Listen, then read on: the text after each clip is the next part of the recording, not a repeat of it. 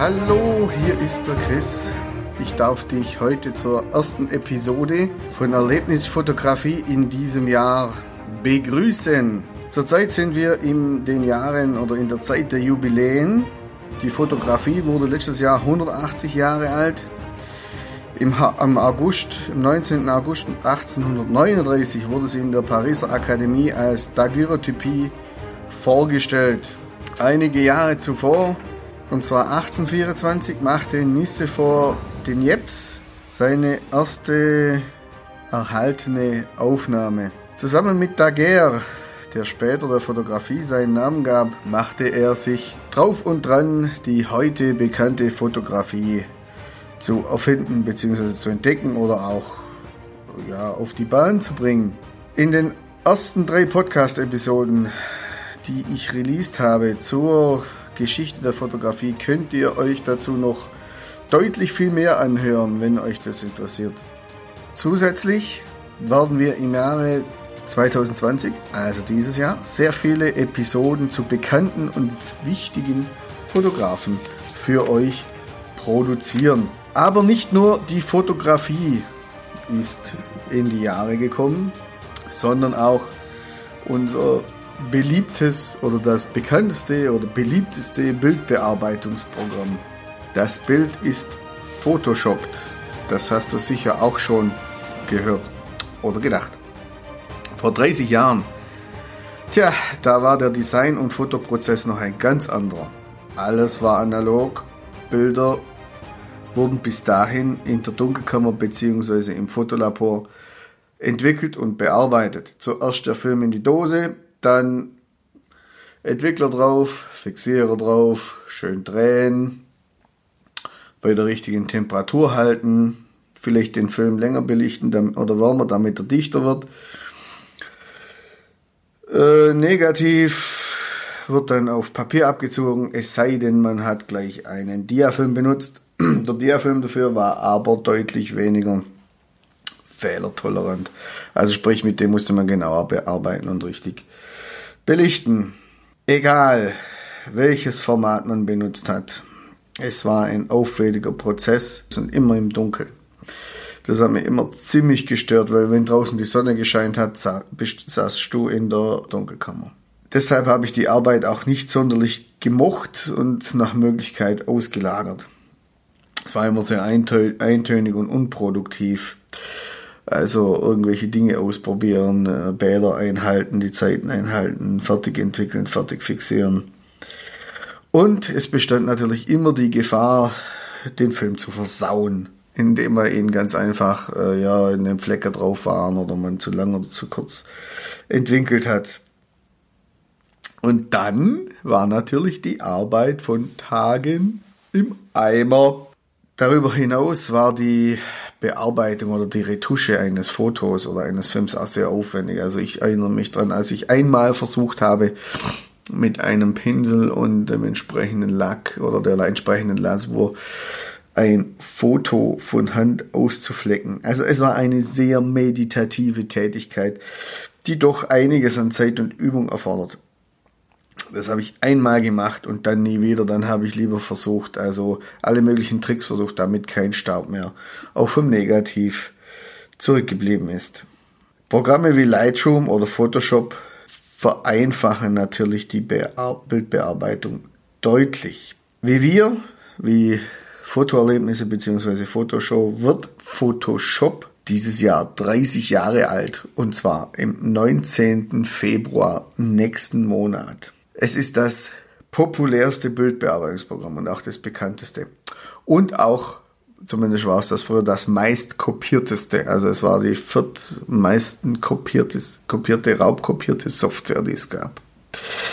Das nächste Jubiläum, was noch ansteht, ich habe es gerade schon angekündigt, ist das Jubiläum von uns. Ja, es erwartet euch das Jubiläum, das 20-jährige von fotoerlebnis.eu. Natürlich heißen wir noch nicht, schon, noch nicht immer so.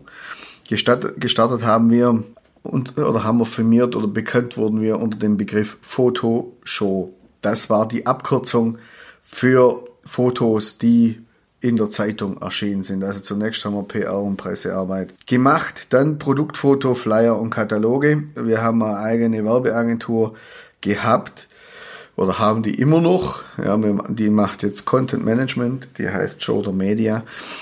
Die gibt's immer noch.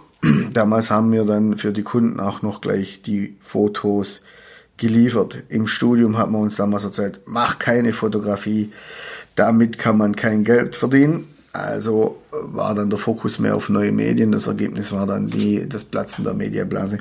Das kennt ihr vielleicht alles schon. Also sowohl Fotoshow wie auch die Agentur sind jetzt so um die 20 Jahre alt. Von Anfang her haben wir dann auch noch zu den Pressebildern äh, für diverse Publikationen haben wir dann auch noch die Katalogbilder und Flyerbilder für unsere Kunden produziert.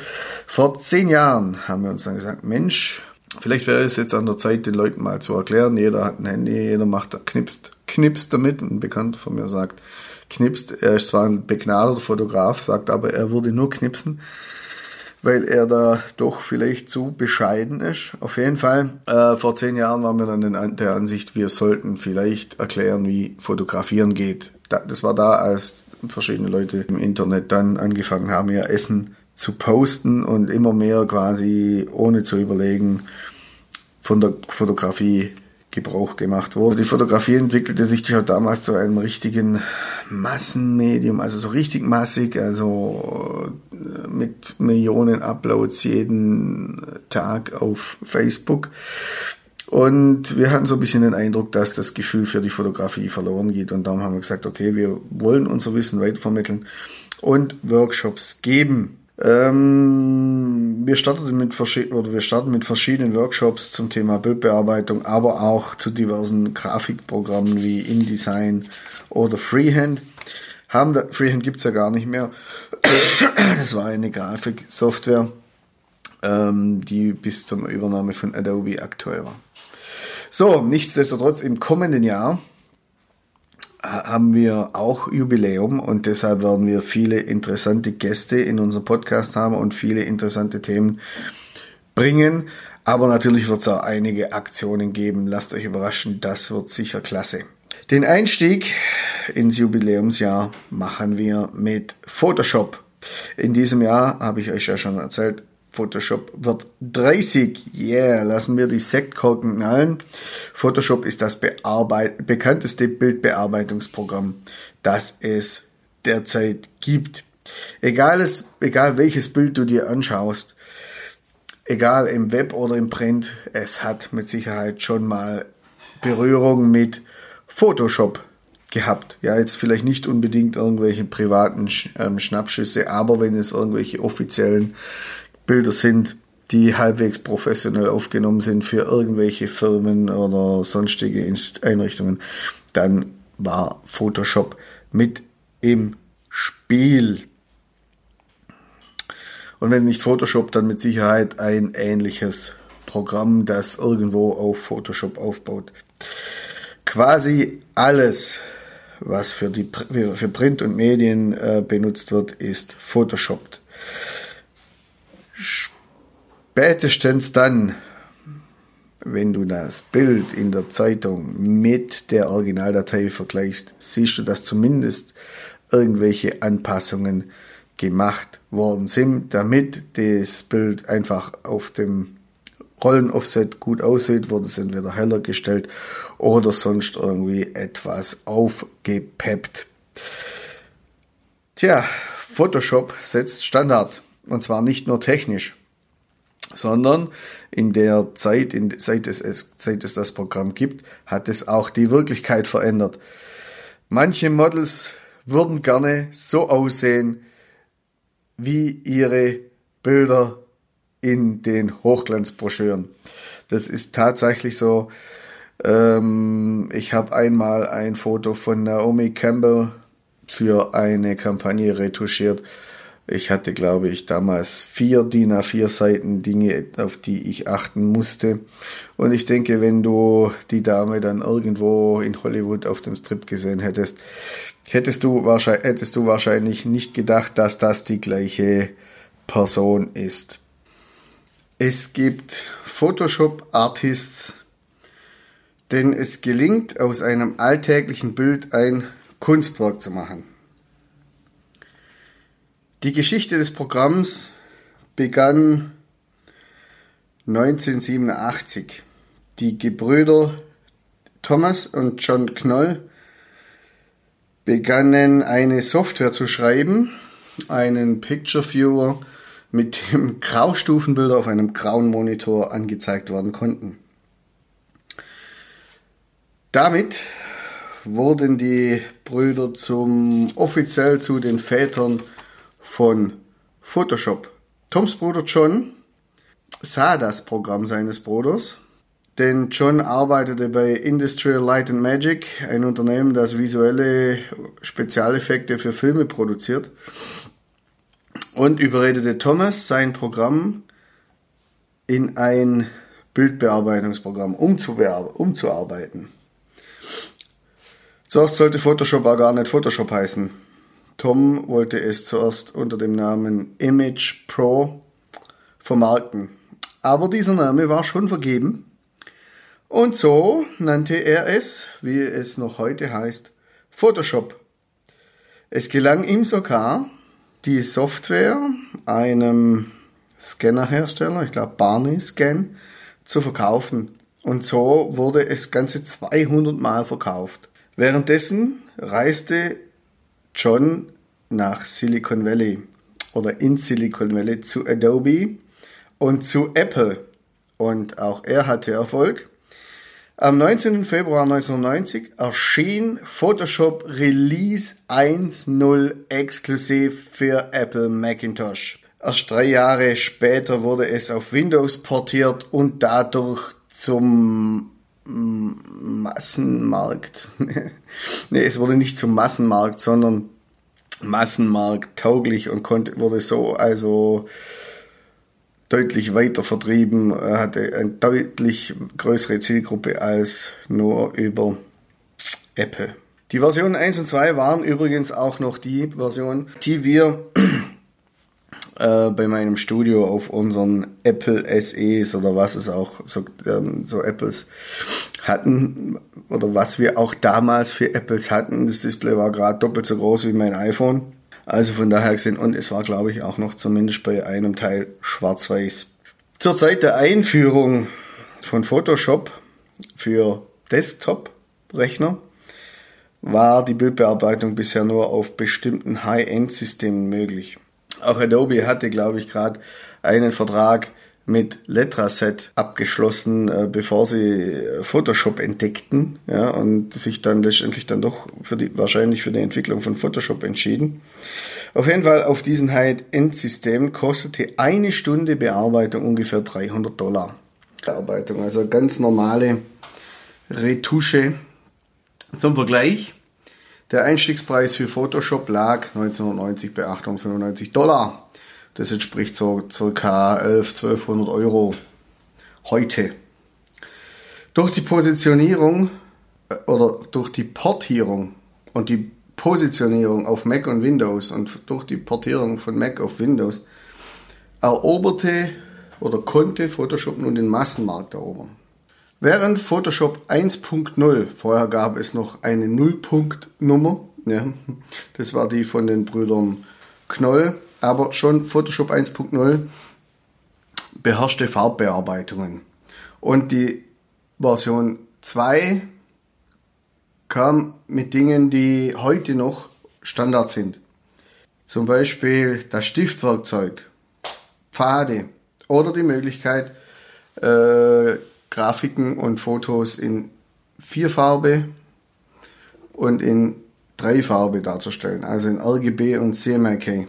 Noch ein paar Monate später, mit der 2, Version 2.5, kamen dann noch die Paletten hinzu. Also alles Dinge, die heute auch noch äh, zu den Basics bei Photoshop gehören.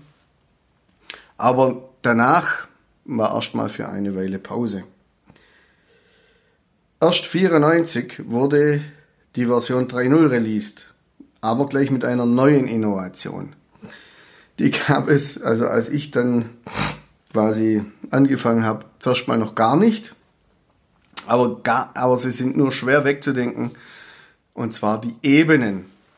Ebenen bedeutet, verschiedene Objekte der Zeichnung oder der Grafik oder der, des Fotos können, werden, äh, verschiedene Objekte werden auf, oder Elemente werden auf verschiedenen Ebenen abgelegt und können so kombiniert werden. Bestimmte Bereiche werden dann transparent gemacht, durchgezeichnet und so kann man die verschiedenen Bildelemente übereinander kollagieren. Das sind also so Dinge, äh, so Basics, die bereits relativ früh dabei waren. Äh, Ebenen gehören mittlerweile in sämtliche Grafikprogramme und auch Fotobearbeitungsprogramme zum Standard, aber sie kommen von Photoshop. Ganze zwei Jahre dauerte es dann wiederum, bis Einstellebenen und Aktionen verfügbar wurden oder gemacht wurden. Einstellebenen. Man kann gewisse Einstellungen fürs Bild, für Farbe, Kontrast, kann man dann im Prinzip äh, auf mehrere Ebenen anwenden. Da muss, bis dato musste man das immer, äh, wenn ich jetzt verschiedene Ebenen hatte und die Ebenen beibehalten wollte, musste ich die entsprechenden Veränderungen auch auf jede einzelne Ebene anwenden, damit das einheitlich war. Da kann ich mich noch sehr genau erinnern. Also da musste man eine Änderung 15 Mal auf 15, Änderung, auf 15 Ebenen anwenden, damit das Bild einheitlich wurde. Mit der, mit, oder man hat die, die Ebenen quasi auf eine zusammengefasst und dann die Änderung drüber gemacht. Das war natürlich die andere Möglichkeit. Aber die ganze Usability, die ganze Bedienbarkeit war noch nicht so toll wie heute. Also das war ein Mordsakt, solche Sachen zu machen. Dann kam eben die, kann man die Einstellebenen, also ich kann die Ebenen so belassen und einfach Einstellebenen drüber ziehen und Aktionen. Aktionen bedeutet, man kann gewisse Dinge, die man macht, standardmäßig, äh, wegen mir Kontrast verändern, äh, Tonwertkorrektur, bla, kann man automatisieren und, und auf mehrere Bilder anwenden. Das ist eigentlich eine Geschichte, was Lightroom zum Beispiel mittlerweile, Lightroom beherrscht das natürlich auch, Camera Raw beherrscht das, also ich, ich mache Einstellungen an einem Programm und, und weise das dann auf 15 andere zu oder auf 100 andere Bilder. Das hier ist im Prinzip der Urvater der Aktionen. Ja. Bei Photoshop haben wir auch komplexere Bildbearbeitungen im Prinzip gemacht, also nicht nur Einstellungen, sondern Größen verändern, bla, alles und, und alles durchgängig. Also wir haben da Tage damit zugebracht, solche Aktionen zu machen in verschiedenen Formen. Zum Beispiel, wenn man für Kataloge irgendwelche Bilder, Bilder verändern musste. Das war da, das haben wir, das, da, da war hier die, die hier, hier wurde der Grundstein dafür gelegt.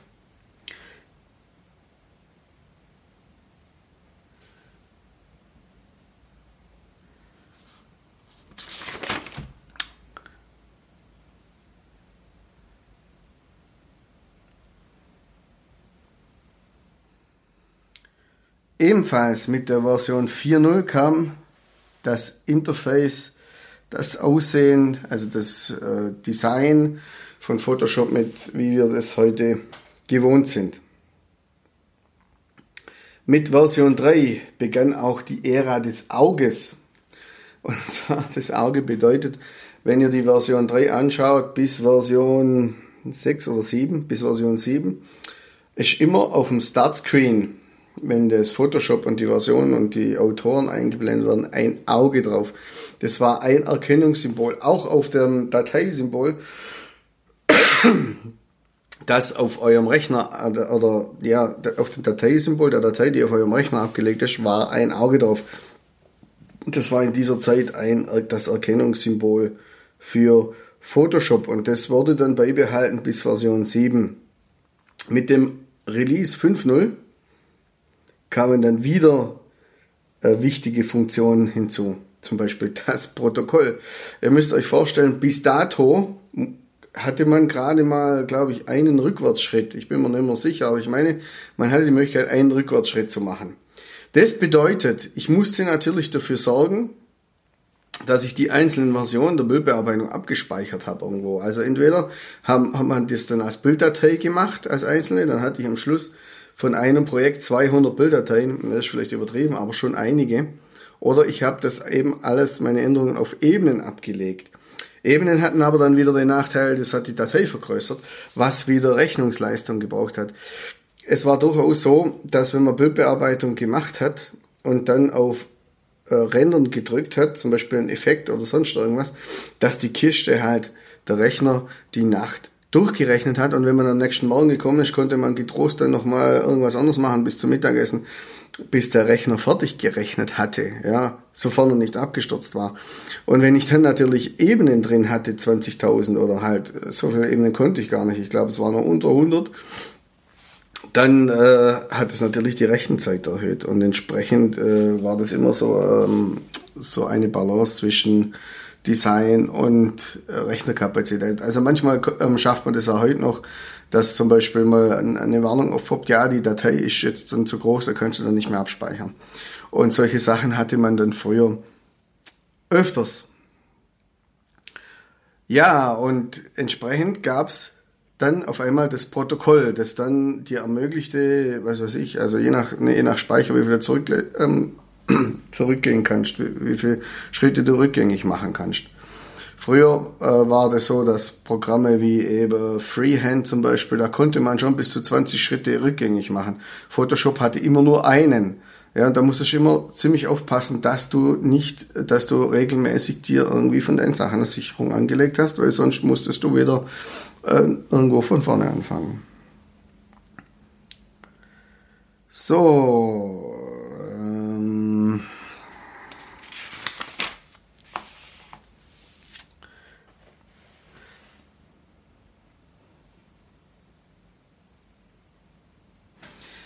So, dann kam die, die Version 5.5. Also ich, ich mache das halt chronologisch durch. Natürlich hätte man auch einfach sagen können, okay, wir haben jetzt das, das und das. Diese Features gab's, diese Funktionen gab's bis dahin, aber so lässt sich es einfach besser zuordnen. Wir machen diese ganze Versionsgeschichte auch nicht, um euch zu langweilen, sondern einfach mal zu zeigen, was für wichtige Entwicklungen, die wir heute eigentlich als sehr selbstverständlich betrachten, wie lange das gedauert hat, bis die entstanden sind, bis die eingeführt worden sind. Ja, das sind Sachen, da, da denkt man halt gar nicht mehr dran. Also mit der Version 5.5 kam ein, kam, man ein, kam ein Jahr später dann die Möglichkeit für Web zu speichern. Ich meine, man muss sich jetzt mal vorstellen, Photoshop war gar nicht von Anfang an äh, ein Tool, mit dem man gut für Web arbeiten konnte. Ich meine mich noch zu erinnern, dass wir extra noch einen Konverter gebraucht haben, um die Photoshop-Datei, die TIFF oder äh, was auch immer, was man rausgeschossen hat, auch fürs Web äh, benutzen zu können. Und erst dann, ein halbes Jahr später oder vielleicht sogar ein Jahr später, kam Photoshop dann mit der Exportmöglichkeit für, äh, für Internet.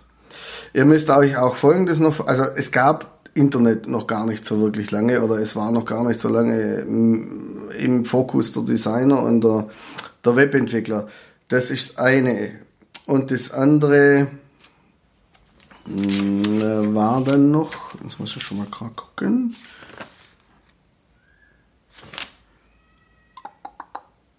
Ja, genau. Das ist eine. Das war natürlich ein Manko für ein Programm, äh, das eigentlich wie ein Schweizer Taschenmesser in der Bildbearbeitung fungierte. Weil schon damals hatte Photoshop eigentlich, kannte fast alle Dateiformate, zumindest alle Foto-, Bild- und Grafikformate.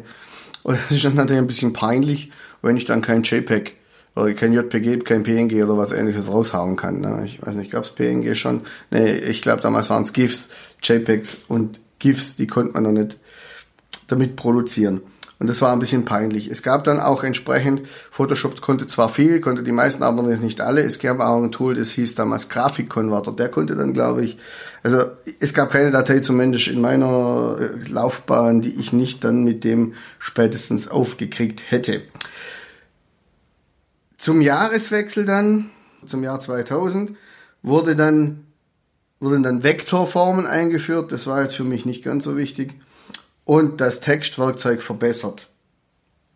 Ich bin mir jetzt nicht mehr ganz sicher, aber ich glaube, zuerst war es so, oder ich weiß, dass es so war, die Texte wurden gleich gerendert.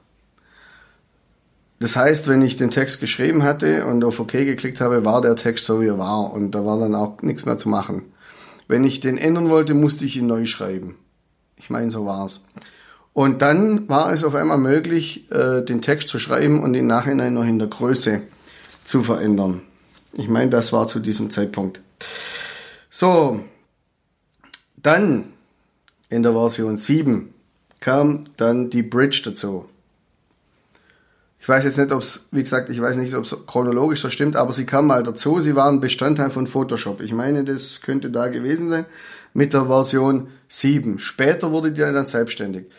Es war eigentlich ein Dateibrowser, mit dem man Adobe Files sich anzeigen lassen konnte, aber natürlich auch, äh, ich habe ihn überwiegend genutzt, um mir Bilddateien für Photoshop anzeigen zu lassen.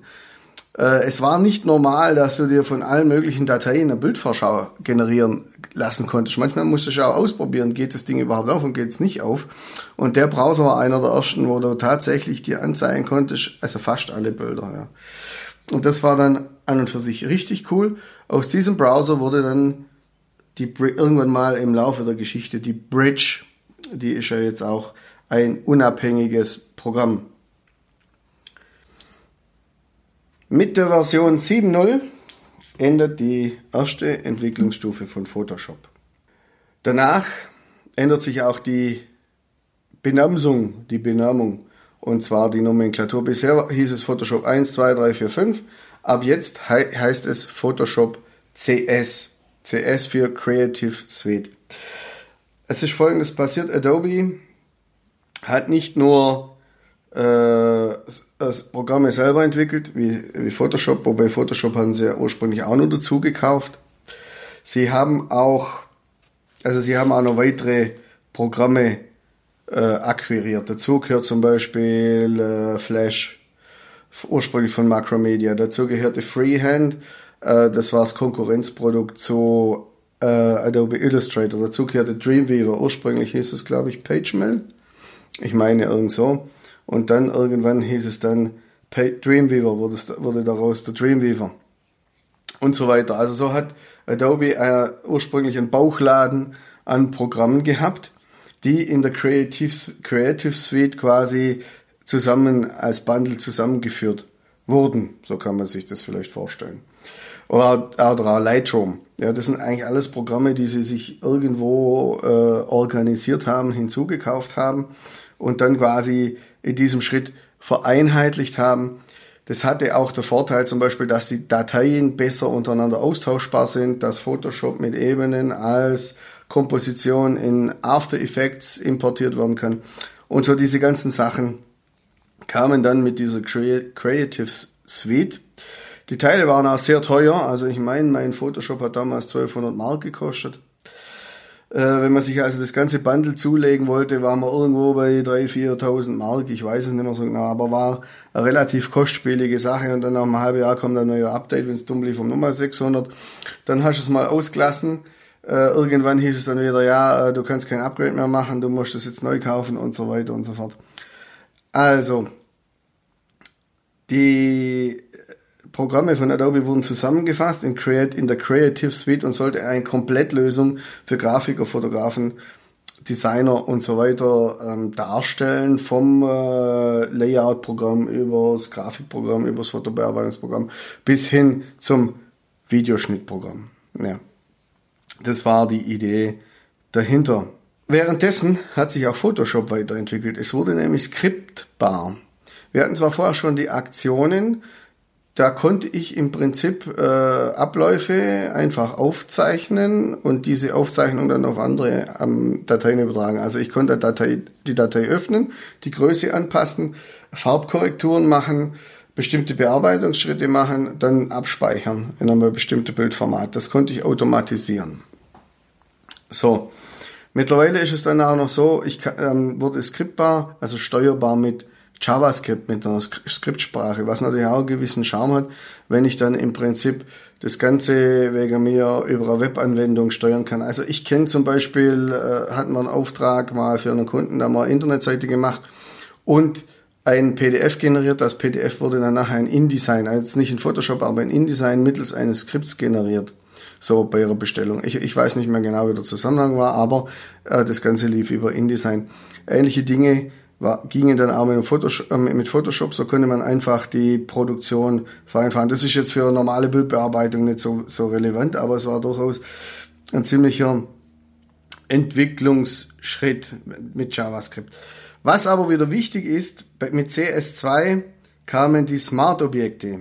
Smart-Objekte, Das sind äh, Grafiken, Fotos, Bilder, die, wenn man sie, die, wenn, wenn man sie reinrechnet, die Qualität nicht verändern. Es ist so, wenn ihr ein Bild äh, über die Zwischenablage kopiert, reinsetzt, verkleinert zum Beispiel, dann verliert das Ding an Auflösung, dann verliert das Element an Auflösung. Wenn ihr es dann nachher wieder größer machen wollt, ist die Auflösung weg, ihr müsst es wieder neu importieren. Mit einem Smart-Objekt ist es anders. Wenn ihr ein, äh, eine, ein Objekt, ein Grafik, ein Bild in äh, Photoshop reinholt, es in ein Smart-Objekt umwandelt, dann bleibt die Information erhalten. Das gleiche gilt für Vektorgrafiken zum Beispiel, weil äh, Photoshop, klar, ist Bildbearbeitung, aber oft äh, kommt es auch dazu, dass ihr aus einem anderen Programm irgendwelche Kurven, äh, irgendwelche Illustrationen und sonstiges reinladet. Wenn ihr das als Smart-Objekt tut, bleibt die Pfadinformation erhalten und ihr könnt es quasi nachher beliebig vergrößern und verkleinern. So. Also, es war schon eine gewaltige Evolution, wenn ihr, wenn ihr jetzt seht, von Anfang, vom Anfang an, am Anfang des Bildbetrachtungsprogramms bis jetzt hierhin. Als nächstes mit CS2, äh, CS3 kam ein weiteres wichtiges Feature und zwar der Camera Raw Konverter. Ja.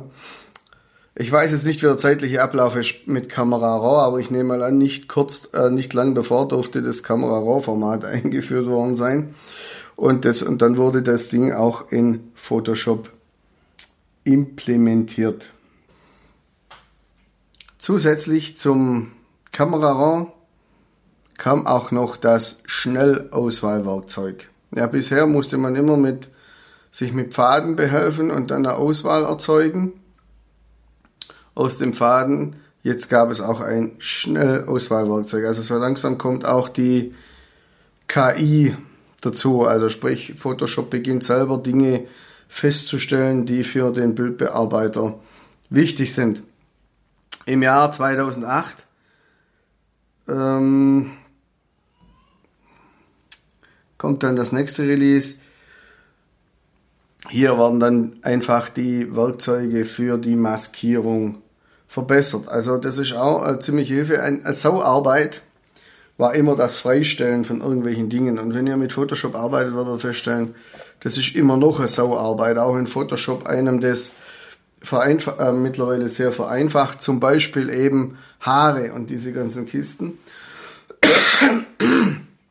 Und entsprechend äh, wurden hier die, die Werkzeuge immer verbessert und auch die Maskierung. Vor dem nächsten Evolutionssprung von Photoshop gab es aber noch eine kleine Sensation und zwar das Formgitterwerkzeug. Das Formgitterwerkzeug ermöglicht es, Objekte in Photoshop zu verformen und zwar in Abhängigkeit bestimmter Punkte. Das bedeutet zum Beispiel, wenn ihr, äh, das ist besonders wichtig, wenn man mit äh, Menschen zum Beispiel arbeitet und ihr habt ein Model, eine Pose, dann müsst ihr die Hand heben und dass das halbwegs vernünftig aussieht, kann man da im Prinzip ein Formgitter verwenden, dann die Bewegungspunkte definieren und die Hand da, ähm, oder zum Beispiel den Arm oder den Fuß entsprechend äh, verziehen, dann sieht es natürlich aus. Das kann man mit dem Formgitter machen. Im Englischen heißt das äh, Tool auch Puppet Warp, Warp Tool, so viel wie Marionette, Marionette Marionettenwickel-Tool oder Verform-Tool. Und von daher gesehen ähm, beschreibt es eigentlich fast besser, für was das Ding da ist. Also man kann im Prinzip irgendwelche Dinge wie an einer wie an einem Faden einer Marionette verändern. Also das war vorher auch ein ziemliches Gefrett, wenn man das mit den Möglichkeiten von Photoshop probiert hat hinzubiegen. Klar ging es auch, aber äh, das war halt deutlich mehr Arbeit. Also das sind lauter Tools, die bestimmte Vorgänge einfach ein, ähm, ähm, deutlich vereinfachen. So, jetzt sind wir im 2010. Jetzt kommt schon wieder die letzte Version, und zwar die letzte CS-Version. Das war die CS6. Das ist jetzt weniger eine Version, die durch neue Features besticht. Das ist eigentlich auch ganz klar, warum.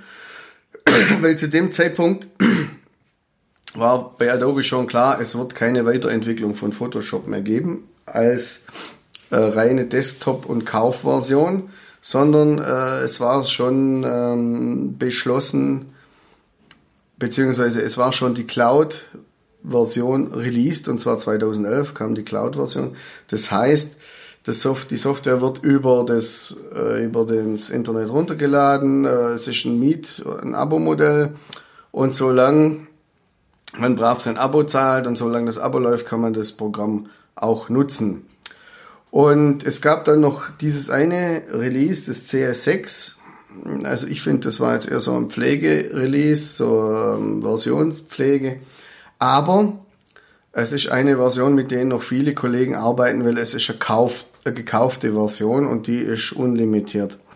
Die Abo-Version, die läuft ja nicht mehr in dem Augenblick, wenn man quasi nicht mehr bezahlt und darum ist eben die CS6-Version noch oft in Verwendung. Das gilt vor allem auch für Lightroom. Allerdings in der ähm, Cloud, äh, im Cloud-Abo, da sind insgesamt 20 Programme zusammengefasst. So ziemlich alles, was Adobe zu bieten hat, von der App bis hin zu äh, Webdesign, äh, Flash und wie sie alle heißen. Ja. Davor, das habe ich ja schon mal gesagt, vor, vor Adobe sich für dieses Abo-Modell entschieden hat, war Photoshop das viertmeist schwarz kopierte Softwarepaket, Softwareprogramm. Das sollte damit äh, beendet werden. Meines Wissens geht es immer noch, aber gut, das ist eine Sache von, von Adobe. Ähm, aber natürlich hat es den Vorteil, die Cloud der Vorteil, dass du immer auf dem aktuellen Stand bist, was jetzt zum Beispiel auch diverse Treiber und Plugins, ähm, äh, was, was Plugins angeht. Es gibt unterschiedliche, Pri ähm, unterschiedliche Pricings für verschiedene Lizenzen. So kann zum Beispiel ein Fotograf sich nur Lightroom und Photoshop, die sind, kommen immer zusammen, lizenzieren. Das ist auch relativ günstig, 11 Euro. Und äh, es gibt aber für, glaube ich, 50 oder 60 Euro im Monat jetzt auch das komplette Software-Bundle. Man muss natürlich auch das so sehen, ähm, das Photoshop alleine hat 1990 umgerechnet 1200, 1200 Euro gekostet. Fürs gesamte Bundle zahle ich jetzt 500 Euro im Jahr. Ich nehme nicht an, dass äh, Adobe jetzt da drauf zahlt, aber so das Abo ähm, dieses Abo-Modell ist, glaube ich, im Verhältnis günstiger wie früher. Ja. Wobei auch das ganze, die ganze Softwareentwicklung natürlich auch immer günstiger wird. So, dazu kam noch, kam noch Programme wie Lightroom zum Beispiel oder Camera Raw oder die Adobe Bridge, die Teile der Arbeit von Photoshop übernehmen. Ja, zum Beispiel diese, die ganze Bildoptimierung, die laufen mittlerweile ja über andere Programme. Das geht in Photoshop zwar auch noch, aber das läuft jetzt alles im Prinzip über ausgelagerte andere Programme.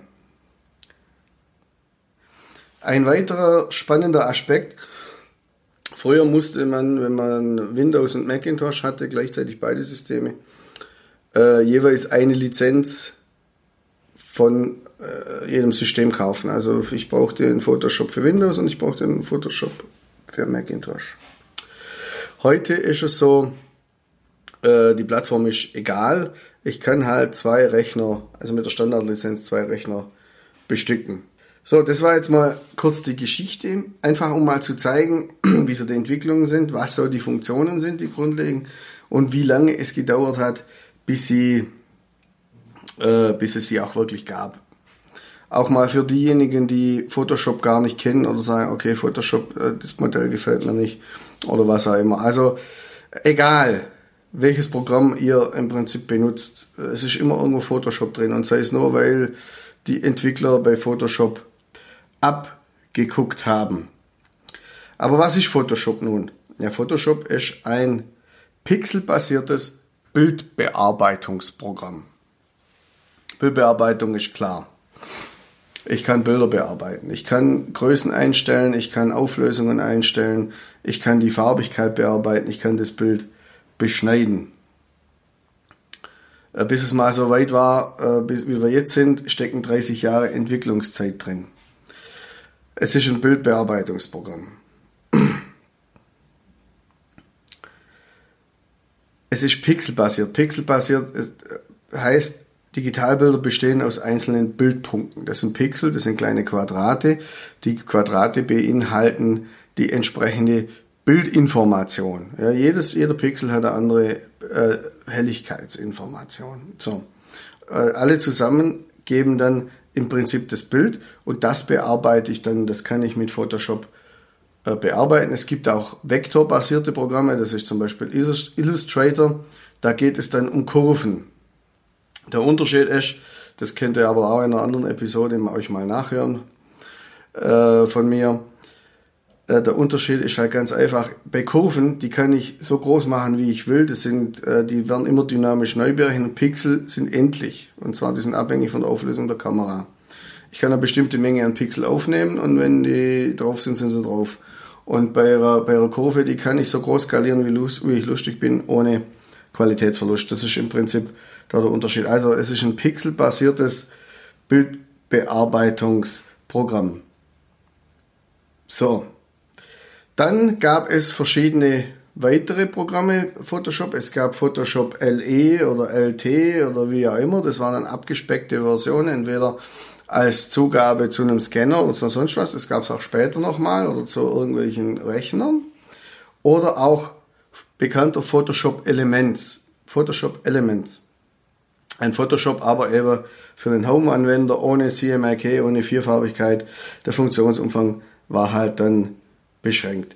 Photoshop ist darüber hinaus nicht nur ein Bildbearbeitungsprogramm, das auch wichtig ist für die Druckvorstufe, weil man eben vierfarbige Bilder machen kann, sondern es ist auch ein Malprogramm. Abschließend stellt sich natürlich die Frage, braucht man überhaupt noch ein Photoshop? Brauche ich das, um meine Bilder zu bearbeiten? Es gibt ja Luminar, Darktable und sonstige Freeware oder Alternativen oder auch Lightroom.